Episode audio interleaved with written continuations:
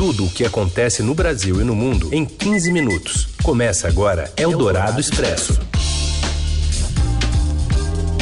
Como vai? Sejam muito bem-vindos. Eldorado Expresso começando por aqui, reunindo as notícias importantes no meio do seu dia, na hora do seu almoço, um cardápio muitas vezes indigesto, mas ainda assim a gente apresenta tudo aqui para você. Raíssen Abac comigo, como vai, Raíssen? Oi, Carol, boa tarde para você, para os ouvintes que estão com a gente no FM 107,3 da Eldorado ao vivo ou em qualquer horário. Não precisa ser só no horário do almoço, mas aí é em podcast. Vamos aos destaques da edição desta quinta, dia 17 de junho. A CPI da Covid pede a condução à força e a retenção do passaporte do empresário bolsonarista Carlos Wizard, que não compareceu para depoimento. Jair Bolsonaro encomenda ao ministro Paulo Guedes um aumento salarial para o funcionalismo público em 2022, ano eleitoral. E ainda a previsão de volta às aulas presenciais em São Paulo e o que a Anvisa diz sobre a vacina russa Sputnik V. É o Dourado Expresso. Tudo o que acontece no Brasil e no mundo em 15 minutos. Um dia após o presidente Bolsonaro anunciar que o Bolsa Família pagará em média 300 reais a partir de dezembro, o que pegou integrantes da equipe econômica de surpresa, o governo segue os planos para reaver a popularidade de olho em 22. Bolsonaro agora também encomendou ao ministro Paulo Guedes um reajuste no salário dos servidores públicos para o ano que vem. A colunista Adriana Fernandes apurou que uma correção de 5% teria custo de 15 bilhões de reais. A eleição já domina o debate econômico aqui em Brasília. O presidente Jair Bolsonaro encomendou ao ministro da Economia, Paulo Guedes, um reajuste no salário dos servidores públicos em 2022. Uma correção de 5% teria custo de 15 bilhões no orçamento do ano que vem, segundo cálculos que estão sendo feitos pelo governo para o presidente. Na estratégia de recuperar popularidade em baixa por conta da pandemia, Bolsonaro não quer entrar em período de eleição com mais três anos sem dar aumento salarial para o funcionarismo público. Uma parte importante desse público é as forças de segurança, peça-chave da base de apoio com qual Bolsonaro quer chegar em 2023. Muitas categorias já estão, inclusive, há mais tempo sem reajuste, desde 2016. Uma lei aprovada no ano passado pelo Congresso, no âmbito de auxílio financeiro da União aos uhum. estados, congelou o salário dos servidores até dezembro deste ano. Uma trave importante, porém, é que essa lei limitou o alcance de um reajuste escalonado. Então, ele não vai poder entrar no próximo mandato do governante. Tem que ser feito em 2022. A demanda presidencial é mais uma peça a complicar a equação complexa que será a pressão por mais e mais medidas eleitorais. Ficou mais difícil ainda depois que o presidente anunciou que o novo Bolsa Família pagará 300 reais em média para os beneficiários do programa. A equipe econômica vai ter que achar espaço no orçamento para atender essas demandas do presidente. Há pouco, o presidente Jair Bolsonaro cobrou publicamente do ministro Paulo Guedes mais 500 milhões de reais para financiar o programa de safra agrícola. 10 milhões e pouco, está faltando mais 500 milhões para ter todo mundo. Estou aguardando a ligação do Paulo Guedes para a gente acerta. Eldorado Expresso. A CPI da Covid vai pedir à Justiça a condução coercitiva à comissão do empresário Carlos Wizard e a retenção do passaporte dele. Convocado para prestar depoimento nesta quinta-feira, o bilionário bolsonarista não compareceu. Ele é apontado pela CPI como integrante do gabinete paralelo de aconselhamento negacionista ao presidente Jair Bolsonaro durante a pandemia. Wizard pediu para falar por videoconferência, alegando estar nos Estados Unidos para acompanhar um parente em tratamento de saúde. O pedido já havia sido negado pela CPI e hoje o presidente da comissão, Omar Aziz, anunciou as medidas contra o empresário. Hoje, às 7 horas da manhã, a secretaria recebeu pedido dos advogados de, de Carlos Wizard para uma audiência com essa presidência, para tratar de redesignação da data mais adequada dentro do cronograma dos trabalhos dessa comissão parlamentar de inquérito. É uma brincadeira dele, né? O que me espanta é um cidadão procurar o Supremo Tribunal Federal para conseguir um habeas corpus para vir esta CPI para ficar em silêncio nas perguntas que forem feitas a ele e ele não aparece. Nesse sentido, oficiaremos a um juiz criminal para que requisite a autoridade policial a apresentação da testemunha faltosa ou determinar que seja conduzido por oficial de justiça, o qual, o qual poderá solicitar o auxílio da força pública. Determino que seja oficiada a Justiça Federal para que o passaporte do seu Carlos Luiz seja imediatamente retido pela Polícia Federal, tão logo ele ingresse em território nacional, e somente se ele lhe seja devolvido após a prestação do seu depoimento perante essa comissão. A sessão de hoje da CPI também previa o depoimento do auditor do Tribunal de Contas da União, Alexandre Figueiredo Costa Silva Marques. Ele é o autor de um relatório falso que questiona o número de mortos pela Covid que foi usado pelo presidente Bolsonaro. Marques, que já é alvo de investigação da Polícia Federal, obteve do STF o direito de ficar calado. Mas o depoimento foi adiado porque, de última hora, a presidência do Senado marcou uma sessão para amanhã de hoje para discutir a medida provisória que abre caminho para a privatização da Eletrobras. E pelo regimento da casa, as comissões não podem ter atividades quando o plenário está reunido. Eldorado Expresso.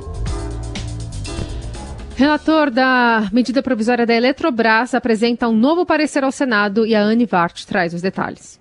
Boa tarde, Carolina. Boa tarde, Heisen. O Senado deve votar ainda hoje a medida provisória que permite a privatização da Eletrobras. O relator, senador Marcos Rogério, apresentou nova versão do parecer que será submetido à votação na sessão plenária e acatou ainda mais emendas do que já havia acatado ontem. Ontem foram 19 jabutis, que são as propostas que a gente considera é, estranhas ao texto original da medida provisória e hoje mais algumas, o que indica que as negociações entre governo e senadores avançaram pela noite e pela madrugada na busca de cada voto para aprovar essa medida provisória que permite a primeira privatização do governo Bolsonaro, uma promessa de campanha e compromisso do ministro da Economia Paulo Guedes. Ao que tudo indica, o governo está disposto a pagar qualquer preço para ver essa agenda andar.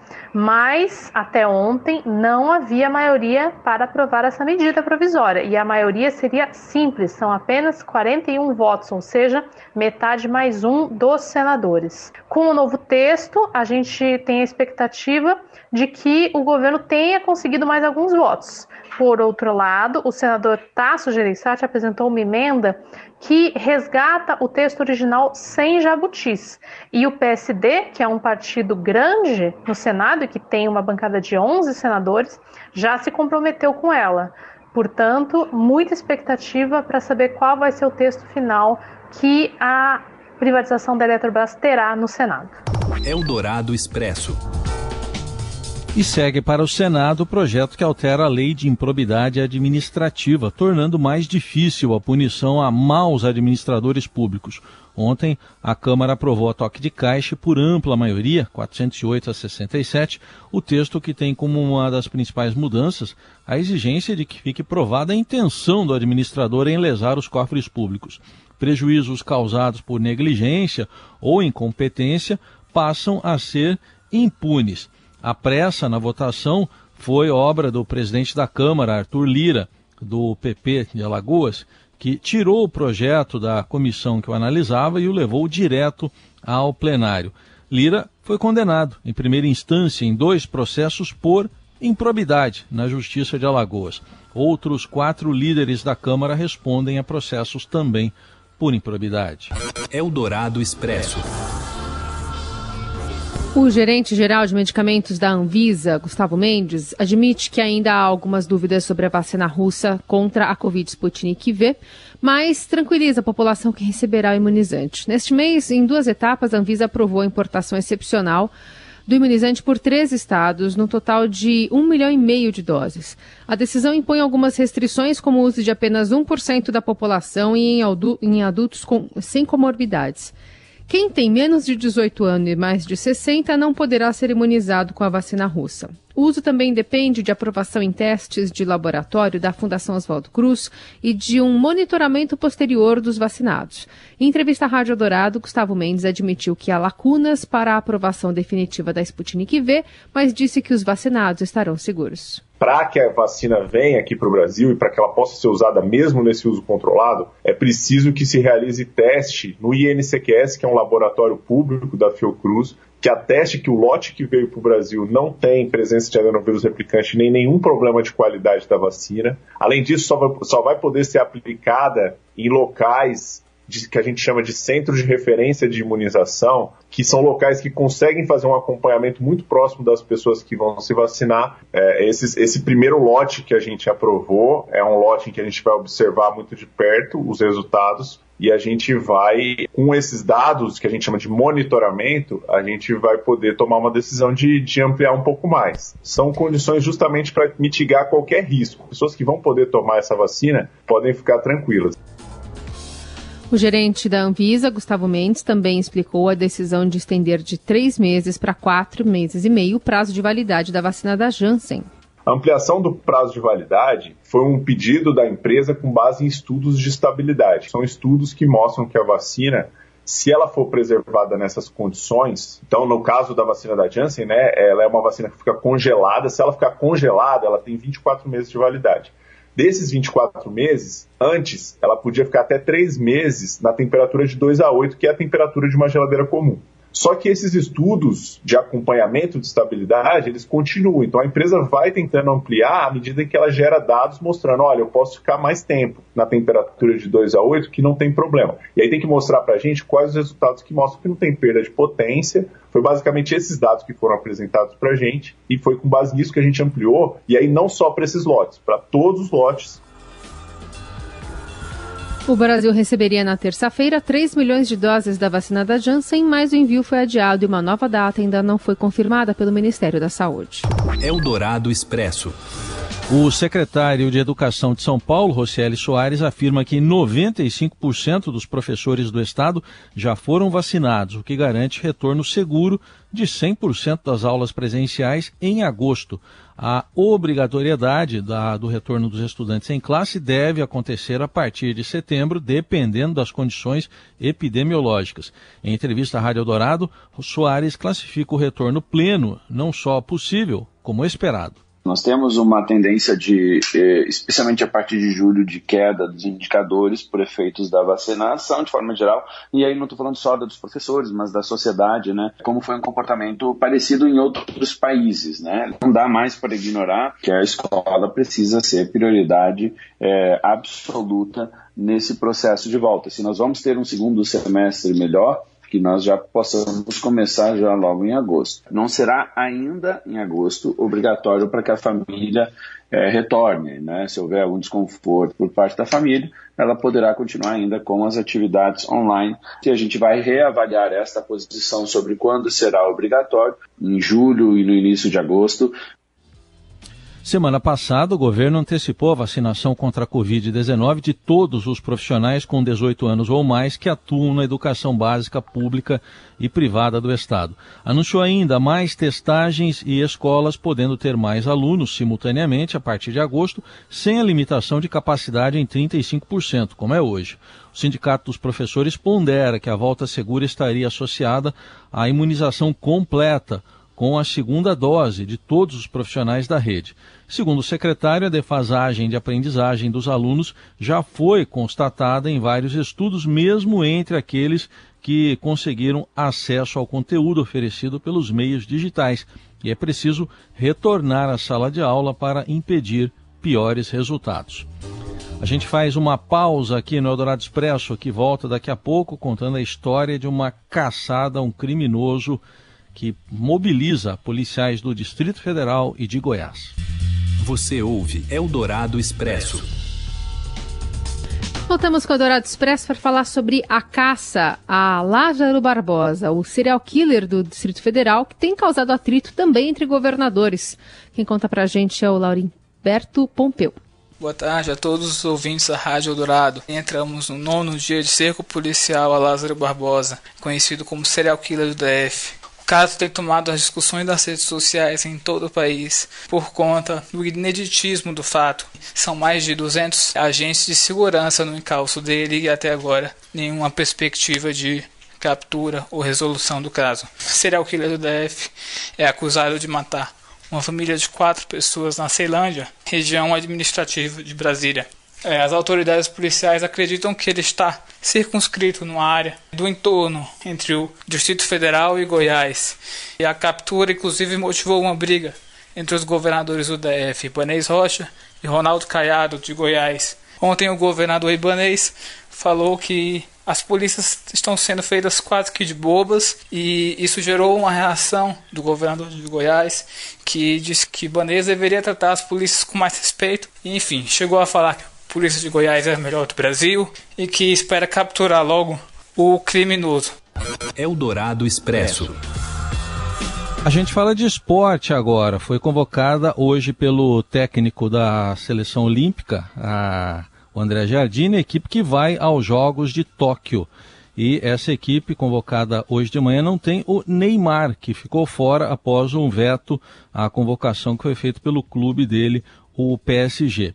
Entre os integrantes da lista também há nomes experientes dentro do limite que é permitido pela Olimpíada. Por exemplo, Daniel Alves, lateral do São Paulo, está na seleção que foi convocada nesta manhã. A expectativa era em relação aos três convocados acima de 24 anos que integravam o grupo, e o treinador então optou pelo lateral direito Daniel Alves do São Paulo, goleiro Santos do Atlético Paranaense e o zagueiro Diago Carlos do Sevilha da Espanha. Também estão na lista o Gabriel Menino do Palmeiras e o Pedro do Flamengo. A lista completa você confere no portal do Estadão. A seleção principal joga pela Copa América hoje às nove da noite contra a seleção peruana.